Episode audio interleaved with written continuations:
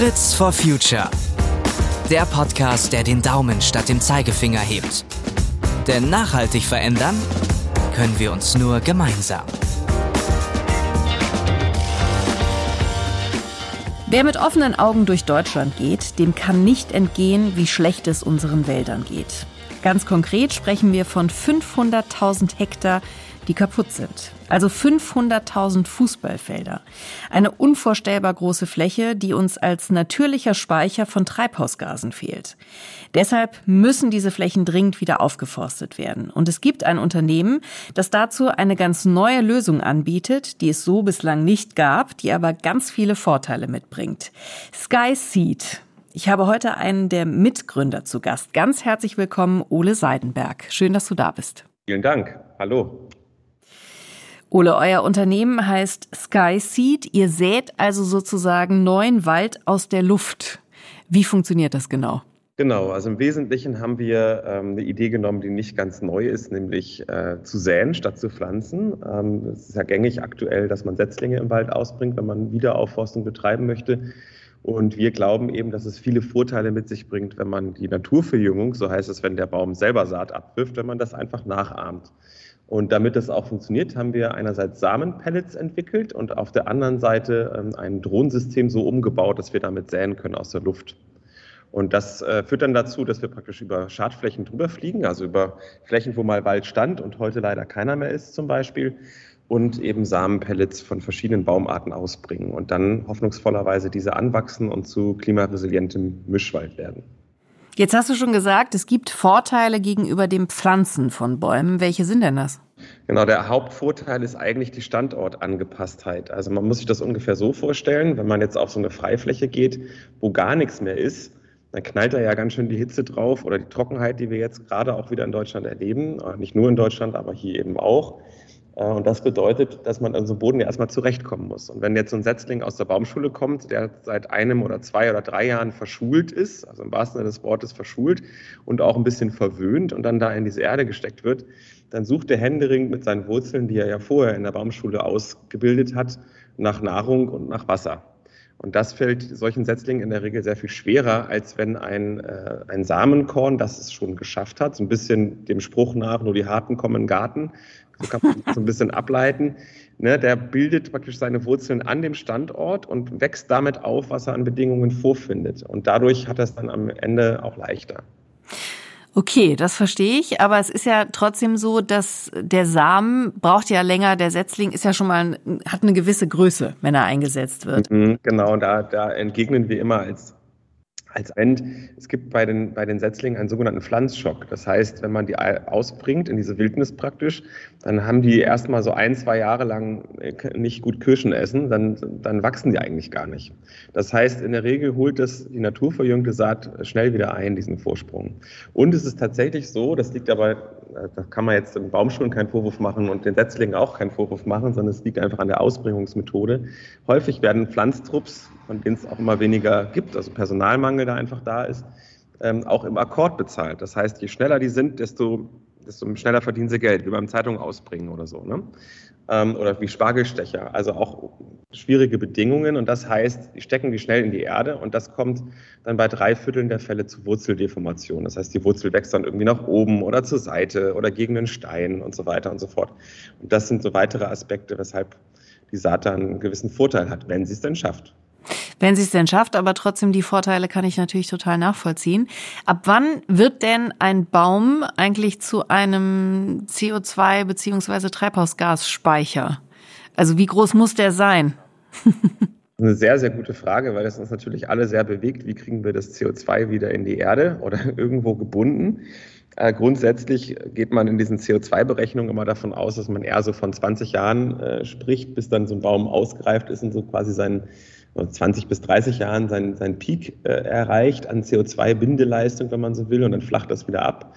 Und irgendwann kann ein Baum theoretisch sogar zum Emittenten werden, wenn er krank ist und stirbt und so weiter und so fort und äh, Verfaulungsverwesungsprozesse einsetzen. Ähm, das heißt, ähm, das ist der eine Aspekt, aber der andere Aspekt ist natürlich die Bodenfunktion. Ne? Also der hm. Boden, und der ja unter den Setzlingen oder unter den Pflanzen, die man da ausbringt, äh, eine Riesenrolle spielt der ist eigentlich der, die viel größere CO2-Senke als der Baum, den man oben sehen kann. Und wenn man diesen Boden nicht wieder begrünt in irgendeiner sinnvollen Form, dann wird auch der zum Emittenten, weil er dann eben austrocknet, auswäscht und so weiter und so fort ähm, und praktisch diese Speicherleistung nicht mehr erbringen kann. Deswegen ist es immer ein mehrdimensionales Thema.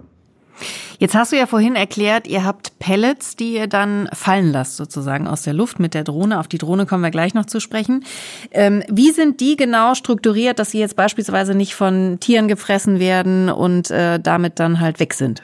Mhm. Ich muss jetzt leider noch ein bisschen verklausuliert antworten, ein bisschen wie so ein Politiker, weil wir gerade das Pellet noch patentieren, also das gerade noch abschicken und ich noch nicht offen die Rohstoffe benennen darf, die da genau drin stecken. Ich kann aber so viel verraten, wir haben versucht und es auch, äh, glaube ich, uns gelungen, ähm, Rohstoffe zu finden, die rein organisch sind, die also auch so in der Natur vorkommen, die nicht irgendwie Glyphosat ähnlich sind oder sonst wie künstlich chemisch erzeugt sind und die keine Nebeneffekte haben können, die negativ sind. Ne? Es gibt zum Beispiel auch in der Landwirtschaft sogenannte Aquagele, die ein bisschen, bisschen wie das, was in der Katzenstreu drin ist, sehr, sehr stark Wasser an sich binden können aber den Nachteil mit sich bringen, dass man das Wasser dann sehr extrem auf dem, dem, Umgebungs, ähm, dem Umgebungsboden praktisch wegnimmt und dann praktisch andere schädliche Schimmelpilze entstehen können und vieles mehr.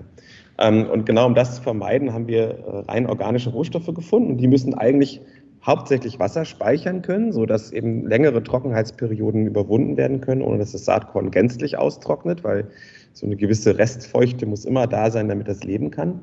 Und dass zum Beispiel eben, du hast es gerade angesprochen, die Fraßfeinde äh, wie Schnecken, Vögel und ähm, Mäuse auf der Fläche am Anfang das nicht gleich attraktiv finden. Und da haben wir jetzt aktuell noch keine aktive Vergrämung drin, also noch nichts, was sie irgendwie wegstößt. Sie, ja, okay. Und es ist einfach so ummantelt, dass es relativ unattraktiv ist, es überhaupt zu essen, weil es einfach nicht nach Nahrung riecht, sondern eher so nach Verbranntem. Äh, mehr sage ich dazu noch nicht. Okay, ja, aber äh, super spannend. Ist es denn eigentlich sinnvoll? Ich habe mal in einem anderen Zusammenhang gelernt, dass man ähm, Bäume, die es schon gibt, beispielsweise an den Wurzeln auch so impfen, also wie impfen äh, kann mit ähm, gewissen Pilzen beispielsweise. Also ist sowas da auch schon mit drin oder darfst du darüber auch nicht sprechen? Äh, sowas ist noch nicht drin. Wir forschen daran auch rum, ob das sinnvoll ist oder sinnvoll sein kann. Diese Mykorrhiza-Pilze, da gibt es eben verschiedene Stämme. Ähm, und es gibt praktisch die, die sich im Boden vorfinden und die, die das Bäumchen oder ähm, das Saatkorn schon mitbringt, wenn man so will. Und die gehen dann eine Symbiose ein miteinander. Und da ist es ein bisschen schwer zu beurteilen oder nicht so ganz banal. Man kann nicht einfach irgendeinen Stamm kaufen und den daran impfen und dann funktioniert das schon. Also man muss sich dann damit auseinandersetzen, welcher ist es denn genau und macht es überhaupt Sinn, jetzt zum Beispiel das im Pellet mitzugeben. Es müsste dann ja gewährleistet sein, dass es wirklich dann auch an den Wurzeln, die sich bilden, noch anhaftend ist mhm. und dass eben der Stamm so passt, dass es zu dem Bodenleben auch, auch passt und dass wir da nicht irgendwas einbringen, was da nicht hingehört. Ne? Mhm. Also so ein Ökosystem ist super sensibel und wir schauen uns das gerade an, das Thema. Aber wir wollen da nicht, äh, nichts übereilen an der Stelle. Aber ja, Mykorrhiza ist auf jeden Fall ein Thema, was hochrelevant ist äh, für das ganze Bodenleben und was auch in der Waldwirtschaft noch meines Erachtens unterbeleuchtet wird, wie vieles andere im Boden auch. Monokulturen sind ja in der Vergangenheit jetzt das große Problem gewesen. Also wir hatten ganz viele Fichtenwälder, die abgestorben sind. Vielleicht kannst du noch mal erklären als Experte, wo das überhaupt herkam, warum das so ist, dass wir so viele Monokulturen hatten, was daran nicht gut funktioniert und welche Bäume ihr jetzt eben ausseht. Ja, also erstmal vorneweg, ich bin ja eigentlich nur ein angelernter Experte, ne? also kein echter. Falls das jetzt hier also ein äh, Forstwirt hört oder eine Forstwirtin hört, dann bitte, ich ziehe meinen Hut. Ich äh, habe mich nur eingearbeitet seit Anfang letzten Jahres, deswegen alles mit Vorsicht genießen, was ich hier erzähle. Ähm, aber soweit ich weiß, liegt das mit den Monokulturen vor allen Dingen daran, dass man im Zuge der Nachkriegsreparationszahlung unter anderem, aber auch einfach um das Land wieder aufzubauen, sehr viel Rohstoffe gebraucht hat, unter anderem eben Holz und sich dann überlegt hat, und das kann man ja auch nachvollziehen, wie kann ich möglichst viel Ressource Holz auf möglichst wenig Fläche ne, maximal generieren. Und dann eben gesagt hat, ja gut, wenn da viel nebeneinander passen muss, dann suche ich mir eben praktisch den Baum aus, der sehr schnell sogenannte Festmeter produziert und versuche den auch möglichst astfrei, gerade wie so Streichhölzer nach oben zu züchten. Und deshalb hat man die so eng aufeinander praktisch auf die Fläche gebracht und kann die so dann natürlich auch leichter beernten. Wenn man weiß, das ist alles Fichte, was hier steht, dann muss man da nur einmal im Erntevorgang durch, dann muss man nicht noch aussortieren oder groß markieren oder irgendetwas. Äh, und entasten musste man die auch kaum, weil die durch die Nähe zueinander gar nicht die Chance hatten, große Äste zu bilden. Ähm, und so war das Ganze dann praktisch eigentlich eine Art äh, Massenzucht, wenn man so will, Plantagenwirtschaft. Und das ist auch, hat auch seine Berechtigung gehabt. Deswegen will ich das jetzt praktisch gar nicht verteufeln, ne? sondern. Nee, ähm, auch nicht bewerten, aber dass man einfach, und das ist auch mein Kenntnisstand, also das zu deiner Beruhigung. Ja, genau. Und jetzt hat man halt eben andere Kenntnis und merkt, okay, bestimmte Faktoren, die ein, ein natürlicher oder ein gemischter Wald mit sich bringen würde, nämlich zum Beispiel, dass er mehrschichtig ist, also dass da unten Platz ist und Licht hinkommt, damit überhaupt Naturverjüngung passieren kann. Ne?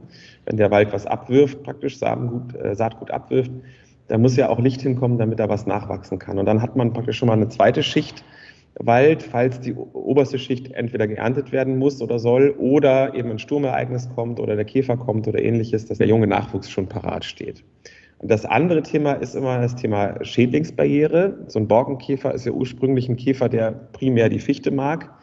Äh, inzwischen geht er auch über auf andere Baumarten, weil der Hunger so groß ist, wenn man so will, und die ja, einfach die Anzahl an Käfern auch so riesig ähm, inzwischen. Ähm, aber eigentlich hilft es ganz gut, wenn man den Wald durchmischt und dazwischen einfach mal Bäume sind, die denen nicht so schmecken. Und er dann praktisch viel, viel weiter fliegen muss, bis er die nächste Fichte findet. Das würde auch zum Beispiel helfen. Und der dritte ganz maßgebliche Faktor ist, und den, wie gesagt, unterschätzen wir, glaube ich, ist einfach die Ökosystemlogik im Wald. Ne, das ist eben nicht eine praktisch äh, Reihenhaussiedlung von Fichten. So funktioniert eigentlich Wald nicht, sondern Wald funktioniert eigentlich immer in der Mischung so wie wir Menschen, habe ich neulich mit einem Ökologen aus, aus Südafrika gesprochen, der in Portugal große Projekte macht und der sagte, wenn man uns Menschen jetzt in so ein Internat steckt ne, und da gibt es nichts, da gibt es nur ein karges Zimmer und ein Buch so und ansonsten nichts, dann gehen wir auch ein, seelisch. Äh, wir brauchen irgendwie eine Kneipe um die Ecke, wir brauchen einen Bäcker, wir brauchen andere Leute, wir brauchen Diversität, damit wir lebendig sind. Und so ist es bei Bäumen letztlich auch. Und das ist auch keine Esoterik ähm, sondern das ist nachweislich so, die interagieren miteinander, die haben verschiedene Pilzkulturen und so weiter und so fort, tauschen sich aus.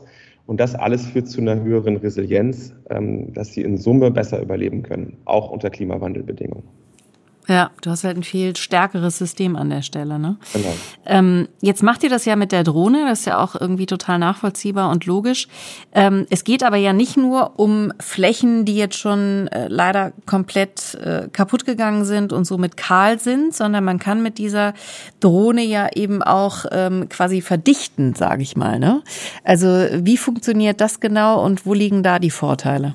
Genau, verdichten würde ich es in dem Fall nicht nennen, weil äh, tatsächlich das Wort schon so besetzt ist. Für die Pflanzen, die kommen, wenn man nicht auf einer Freifläche was tut, dann kommen halt Brombeere und Calamagrostis und solche Dinge, die verdichten dann tatsächlich den Boden. Okay. Was du, glaube ich, meinst, ist praktisch wieder auffüllen ne, von kleinen Löchern yeah. oder, oder Waldumbau betreiben aus der Luft. Genau, das können wir auch. Ähm, das ist tatsächlich gerade noch eine Sache, wo wir uns regulatorisch noch mit auseinandersetzen. Also die Frage, wie weit können und dürfen wir die Drohne fliegen, wenn wir über dem Bestand fliegen, weil wir dann irgendwann die Drohne natürlich nicht mehr sehen können mit dem bloßen Auge. Und das ist eigentlich immer die Maßgabe, dass man, das nennt sich Visual Line of Sight, also dass man eine direkte Sichtverbindung zur Drohne aufrechterhalten soll. Und da tut sich aber viel, weil natürlich auch Player wie Amazon und andere äh, Pakete, äh, Medikamente oder was auch immer transportieren wollen ähm, oder auch äh, Flugtaxis wollen irgendwann an den Start gehen. Die Unternehmen sind ja bekannt, die das betreiben und das wird alles nicht mehr gehen mit dieser Gesetzgebung. Das heißt, da tut sich ganz viel. Und dann können wir aus der Luft tatsächlich Baumarten beimischen. Wir haben ganz konkret gerade eine Anfrage von, einem, von einer Forstbetriebsgemeinschaft aus Brandenburg. Die haben so um die 100 Hektar durchforstet, das heißt ein paar Bäume rausgenommen und den Boden vorverwundet. Und da könnten wir jetzt eben drüber fliegen, eigentlich äh, wunderbar, wenn wir dürfen, und äh, eben Bäume beimischen, also um daraus einen Mischwald werden zu lassen. Sag mal ganz kurz, was heißt, der Boden ist vorverwundet? Ah, okay, ja, sorry, ich bin schon so in diesem Sprech, ja, ja. dass ich merke. Genau, also vorverwundet heißt im Grunde sowas wie ein bisschen aufgekratzt. Ne? Ach so, aufgelockert. Hat, aufgelockert, genau, dass das Saatgut äh, Kontakt bekommen kann zum sogenannten Mineralboden. Das ist immer das, was so praktisch aus der Ferne schwarz ist und wenn man näher dran kommt, braun. Wenn da eine dicke Humusauflage drauf ist, also ganz viel Blätter oder was auch immer oder Stöcker oder so, ne, ist auch okay. So ein, so ein Pellet kann dann schon seinen Weg noch finden durch die Witterung. Aber besser ist natürlich, man kriegt direkt einen Mineralbodenanschluss hin, damit die Wurzeln, die da rauskommen aus dem Saatkorn, dann auch irgendwie in den Boden reinkommen. Und das ist gerade in so Fichten oder Kiefern, also Nadelholz, Monokulturen, liegt da ganz oft ganz viel Nadelstreu auch drauf. Und dann hat das Saatkorn keine Chance, ähm, da durchzuwurzeln. Das heißt, das muss man ein bisschen auflockern, aufmachen, den Boden, und dann kann das auch funktionieren. Jetzt hast du gerade von einer Anfrage aus Brandenburg berichtet. Ähm, wer sind denn grundsätzlich eure Auftraggeber? Also ich nehme an, Privatpersonen, Waldbesitzer und Kommunen oder wer könnte sonst noch dabei sein? Genau, also eigentlich unterteilt sich das so ungefähr in, in drei Bereiche der, der Waldbesitz in Deutschland oder vier. Das bekannteste, denke ich mal, sind, sind so die adligen Großgrundbesitzer, ne, so Geschlechter wie Hohenzollern oder von Fürstenberg oder zu Fürstenberg, die kennt man so auch als Normalo, würde ich mal sagen. Hat man schon mal gehört. Und die haben dann sowas wie zwischen 500 und mehreren 10.000 Hektar äh, in Besitz oder in ihrer Verwaltung. Ganz häufig sind das dann auch so angegliederte Servicefirmen, die praktisch auch noch weiteren Privatwald mitbetreuen, weil sie das eh machen. Ähm, dann gibt es den Kleinstprivatwaldbesitzer, ähm, Besitzerinnen, die einen halben Hektar haben oder fünf oder 15 oder so. Und die organisieren sich immer in der Regel in so forstlichen Betriebsgemeinschaften. Dann gibt es die Landes- und Stadtwälder oder Staatsforsten, je nachdem. Also so ein Bundesland wie Bayern zum Beispiel hat über 700.000 Hektar Wald im eigenen Besitz oder in der eigenen Betreuung.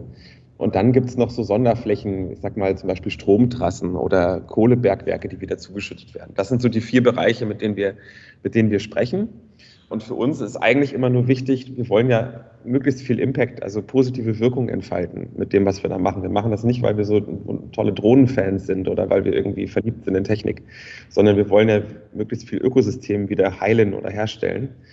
Ähm, und insofern schauen wir immer, wie kommen wir möglichst schnell auf die Fläche. Also ist weniger wichtig, ob jetzt jemand privat fünf Hektar hat oder 50. Der sollte dann natürlich noch ein paar Hektar vom Nachbarn idealerweise mitbringen, ähm, damit wir nicht für fünf Hektar anreisen, ne, damit das Ganze sinnvoll ist. Aber an und für sich sind wir da erstmal offen, mit jedem zu sprechen. Was kostet denn euer Einsatz aus der Luft? Mit was muss man da kalkulieren? Ja, das kommt immer total darauf an. Das ist so ein ganz ätzender Satz als Antwort, das weiß ich. Ich habe mir den selber ganz oft anhören müssen im Wald, weil natürlich alles von allem abhängt. Ne? Also was ist das für eine Fläche, was für ein Saatgut? Das Saatgut ist total verschieden teuer. Also beispielsweise so Birke kriegt man so ab 250 Euro das Kilogramm, während Douglase eher so 1200 Euro aufwärts kostet. Ähm, und dann wünscht man sich als Waldbesitzer in, in der Regel auch verschiedene Bestockungsdichten. Also manche sagen, ja, ich möchte da am Ende 3000 Setzlinge stehen haben äh, auf, der, auf der Hektarfläche und manche sagen, ich möchte 6000 da stehen haben. Und darf, deswegen variiert das so stark. Aber so irgendwo zwischen 2 und 6000 Euro pro Hektar äh, liegt so ungefähr so ein Einsatzpreis mit allem. Ne? Also mit der Fluggenehmigung, mit unseren Reisekosten, mit den Saatkosten, mit den Pelletierungskosten, mit den Pilotenkosten, unseren Maschinenabschreibungen und so weiter. Also alles, was da anfällt, das ist dann der Endpreis. Das ist aber so die Range. Ne? Und kannst du das nochmal gegenüberstellen zu den Leistungen, die ein Wald ja auch erbringt? Also da geht es ja jetzt nicht nur darum, nachher das Holz zu entnehmen und zu verkaufen, sondern der Wald an sich bringt ja auch ganz klare Leistungen mit sich, die aber, glaube ich, auch noch nicht angerechnet werden in Deutschland. Richtig, genau. Das sind, sind die sogenannten Ökosystemleistungen oder so werden die gerade betitelt in der Diskussion. Ähm, das ist einmal natürlich das Holz als Rohstoff, was du gerade gesagt hast. Da ist es auch wichtig, dass wir das weiterhin haben, weil wir es hier auch im Blick haben und zertifizieren können und so weiter und dann auch wissen, aus was für Quellen das stammt äh, und es eben ein klimaneutraler Rohstoff zumindest ist im Vergleich zu jetzt äh, Zement oder Stahl. Abgesehen davon, dass es ein schöner Werkstoff ist. Aber gleichzeitig ist natürlich der Wald auch eine CO2-Senke und vor allem Lebensraum für 7000, wahrscheinlich deutlich mehr. 7000 sind so die bekannten Arten und dann gibt es natürlich, wenn man so, so, eine Handvoll Waldboden in der Hand hat, sind da Milliarden an Bakterienkulturen drin, Pilzkulturen drin und so weiter. Also einfach ein Lebensraum für Biodiversität, auch ein wahnsinniger Speicher. Äh, der Wald äh, filtert unsere Luft. Er sorgt mikroklimatisch oder auch makroklimatisch äh, dafür, dass wir kältere Temperaturen haben. Wenn man mal zum Beispiel Fahrradfahren geht im Schwarzwald, und man fährt in so ein Waldgebiet rein, hat man ungefähr eine Temperaturdifferenz von vier, fünf Grad zur Freifläche. Ne? Also es kühlt auf einmal runter und man fährt quasi nur dran vorbei. Man muss noch nicht mal reinfahren in den Schwarzwald. Das ist also erstaunlich und der führt auch zu regelmäßigeren Regenfällen. Also gesunder Wald bedeutet auch, dass man eben solche Schwerwetterereignisse wie jetzt im, im Ahrtal, äh, was wir da hatten, dass man das abpuffert. Und er kann in der Regel auch, wenn die Wurzeln gut ausgebildet sind und so weiter, auch Wasser rückhalten. Das heißt, dass es dann eben nicht so brachial in so ein Tal reinrauscht, sondern dann praktisch auch gebunden wird. Aber das alles funktioniert eben auch nur bei intaktem Mischwald, so, äh, so in der Art. Ne? Ansonsten gibt es noch den Erholungsfaktor, der fällt mir immer noch ein, das kennt man vielleicht aus Japan, das Waldbaden. Das ist auch nachweislich ja. so, wenn man drei, vier Stunden im Wald spazieren geht, dann sinken, glaube ich, die Stresshormone im Blut irgendwie um 30, 40 Prozent. Also es ist eine irre Antidepressivum sozusagen, der Wald. Ähm, da braucht man gar nichts für verschreiben, aber es wird inzwischen sogar verschrieben, ich glaube in England oder in Kanada, ich habe es gerade vergessen, als, als Gesundheitsmaßnahme. Also verschrieben wird es in Deutschland, glaube ich, noch nicht, aber es gibt es auf jeden Fall auch. Also viele lassen sich auch ausbilden als Therapeuten zum Waldbaden und ähm, das ist, äh, weiß man ja auch aus der eigenen Erfahrung, ne? was so in, auf einer Waldlichtung stehen mit einem machen kann. Ich glaube, die meisten können sich das ungefähr vorstellen, dass das auch gut als Therapie funktioniert. Seid ihr denn eigentlich nur in Deutschland unterwegs? Nee, wir fokussieren jetzt zum Start erstmal auf Deutschland, weil wir das Gefühl haben, wir sollten erstmal unsere Hausaufgaben machen und, wie man so schön sagt, vor der eigenen äh, Haustür kehren und nicht gleich in die große Weite Haus. Und tatsächlich gibt es ja auch vergleichbare Unternehmen wie uns, gab es auch schon vor uns. Also um das mal gesagt zu haben, falls sich jemand wundert, warum wir so naiv sind zu glauben, wir wären die Ersten, äh, sind wir nicht. Also es gibt Drone Seed, es gibt Dendra, es gibt viele tolle äh, MitstreiterInnen äh, im Ausland, in Kanada, Australien, USA. Ähm, hierzulande gibt es das eben noch nicht oder kaum. Ähm, und wir haben halt sehr spezifische Regeln in Deutschland, mit denen man sich auch erstmal auseinandersetzen muss. Zum Beispiel das Forstgutvermehrungsgesetz. Ach du liebes äh, bisschen. Äh, da muss man erstmal durchsteigen, genau, um zu wissen, welches Saatgut von wo darf ich wiederum woanders ausbringen. Ähm, das ist alles sehr, sehr stark reguliert und ähm, deswegen fangen wir erstmal hier an. Aber wir haben jetzt erste Testanläufe in Österreich und in der Schweiz äh, und auch in Nordfrankreich, im Jura ähm, werden wir auch säen. Und wir haben auch eine Anfrage aus Portugal, ähm, wo jemand äh, selbst Land gekauft hat und versucht, das zu renaturieren und zu retten vor der Versteppung, wenn man so will, oder Wüstenbildung. Ähm, also da sind viele jetzt in einem gemeinsamen Boot unterwegs, die versuchen, irgendwas zu machen. Und vieles kann man übertragen, aber manches eben auch nicht. Ne, natürlich hat man ganz andere Böden in Portugal als jetzt in Deutschland. Ähm, aber man kann jetzt schon im Vorgriff auf den Klimawandel natürlich auch viel voneinander lernen, wenn man sieht, wie, was kommt denn da noch, obwohl der Boden dann noch viel trockener ist als hier. Äh, und wie kann da eine Rolle rückwärts, wenn man so will, auch aussehen. Ne? Also es gibt ja zum Beispiel tolle Projekte wie Just Dig It, kennst du vielleicht, äh, wo praktisch wie so sichelförmige Gruben in der Wüste gebuddelt werden als Wasserauffangbecken und tatsächlich mitten in der Wüste wieder Grün entstehen kann, weil eben doch noch letzte Saatkörner von irgendwelchen Gräsern da in dem Wüstensand verborgen sind, die nur ein bisschen Feuchtigkeit brauchen. Und dann werfen sie den ersten Schatten und dann kann das nächste wachsen und so weiter. Und so kann man selbst Wüste rückentwickeln. Also voneinander lernen ist wichtig, aber gleichzeitig erstmal hier anfangen und den Job erstmal gut machen. Das ist so ein bisschen die. Aber weil du das gerade auch angesprochen hast, also was wäre denn so die, die wichtigste Hürde, die euch im Moment noch beschränkt, die wegfallen müsste? Also eigentlich, das ist so ein bisschen eine, wo ich niemandem so richtig einen Vorwurf machen kann, weil es ist jetzt wie soll ich sagen, eine Situation, in der wir angelangt sind, alle miteinander, äh, die man vielleicht aber abmildern kann, es ist die Saatgutknappheit. Also wir haben eine Situation, wo alle danach schreien, Wiederbewaldung, Wiederbewaldung, es gibt tolle Projekte, es gibt Kampagnen, die Leute sollen spenden und so weiter. Aber worüber viel zu wenig gesprochen wird, meines Erachtens noch, ist, ja, wo soll das denn alles herkommen? Also die Bäume, die jetzt gerade sterben, die produzieren ja entweder nur noch eine Notfallmast, das haben wir jetzt gerade ganz akut.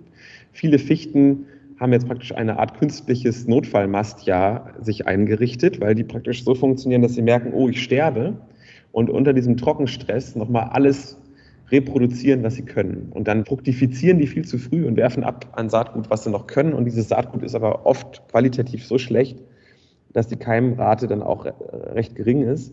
Ja.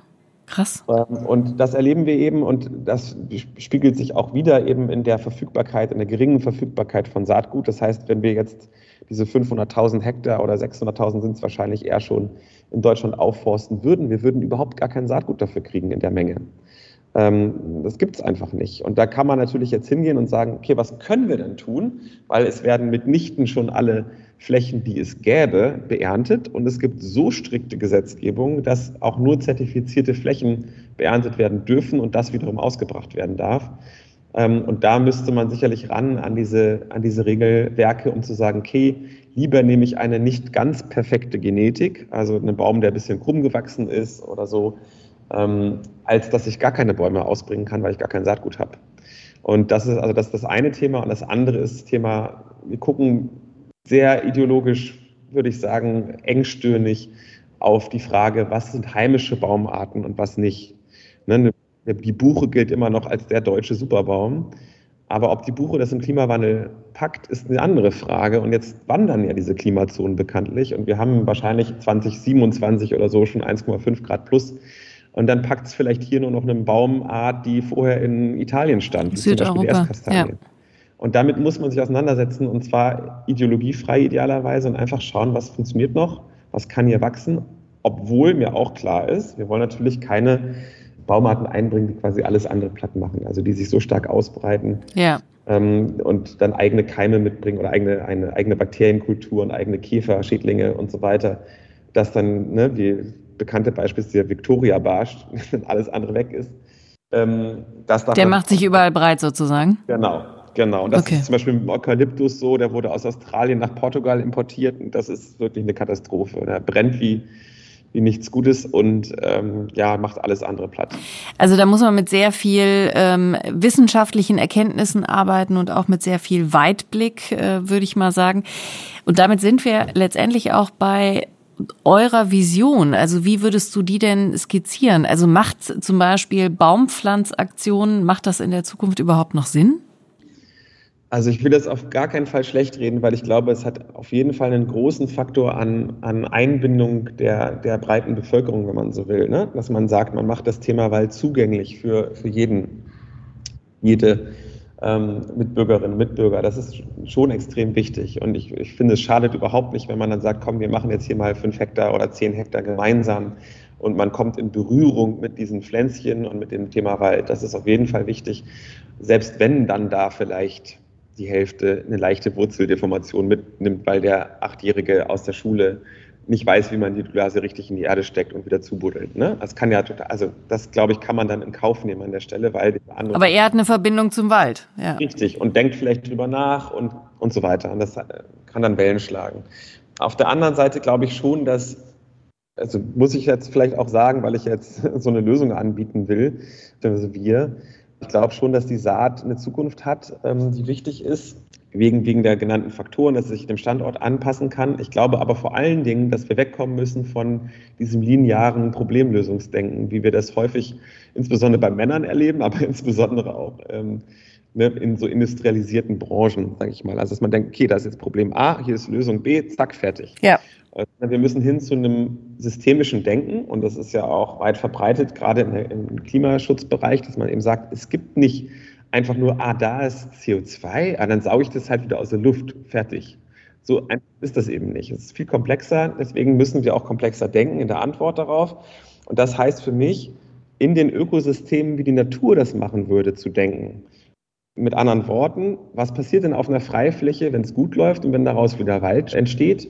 Dann gibt es sowas wie eine natürliche Sukzession. Das heißt, am Anfang kommt eigentlich immer erstmal die harten die harten Typen, so Brombeere, äh, Calamagrostis, Reitgras heißt das auch, ähm, oder Adlerfarn, das kommt irgendwie immer.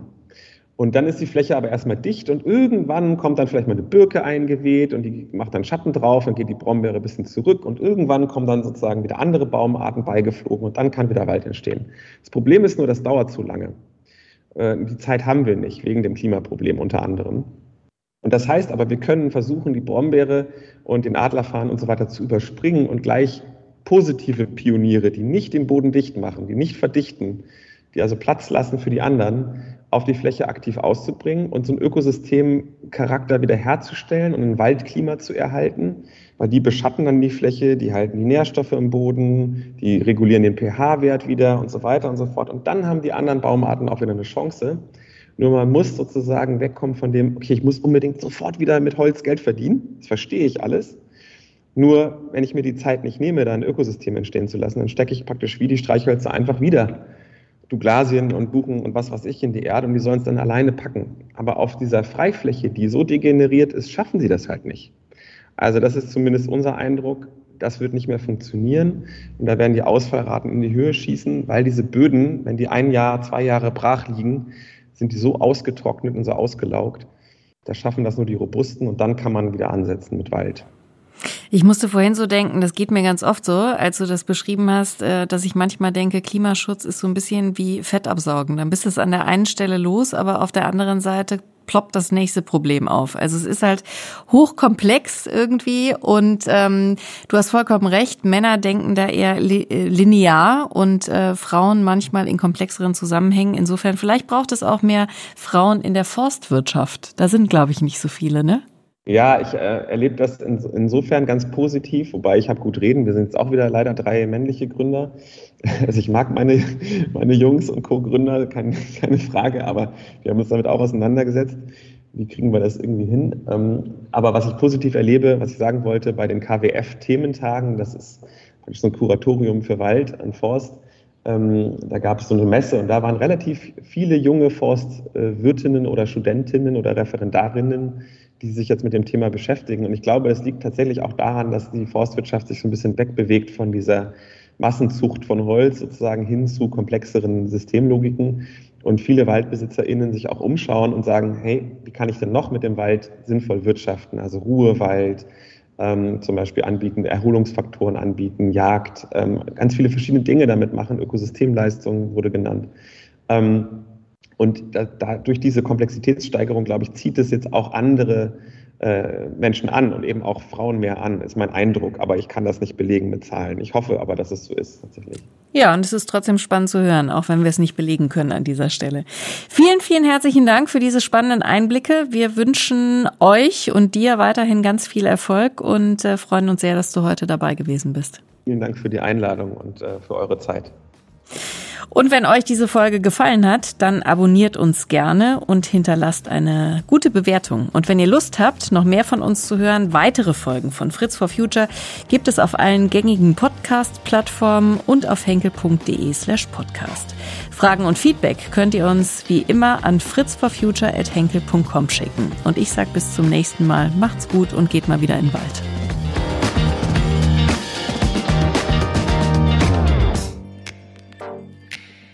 Fritz for Future. Der Podcast, der den Daumen statt dem Zeigefinger hebt. Denn nachhaltig verändern können wir uns nur gemeinsam.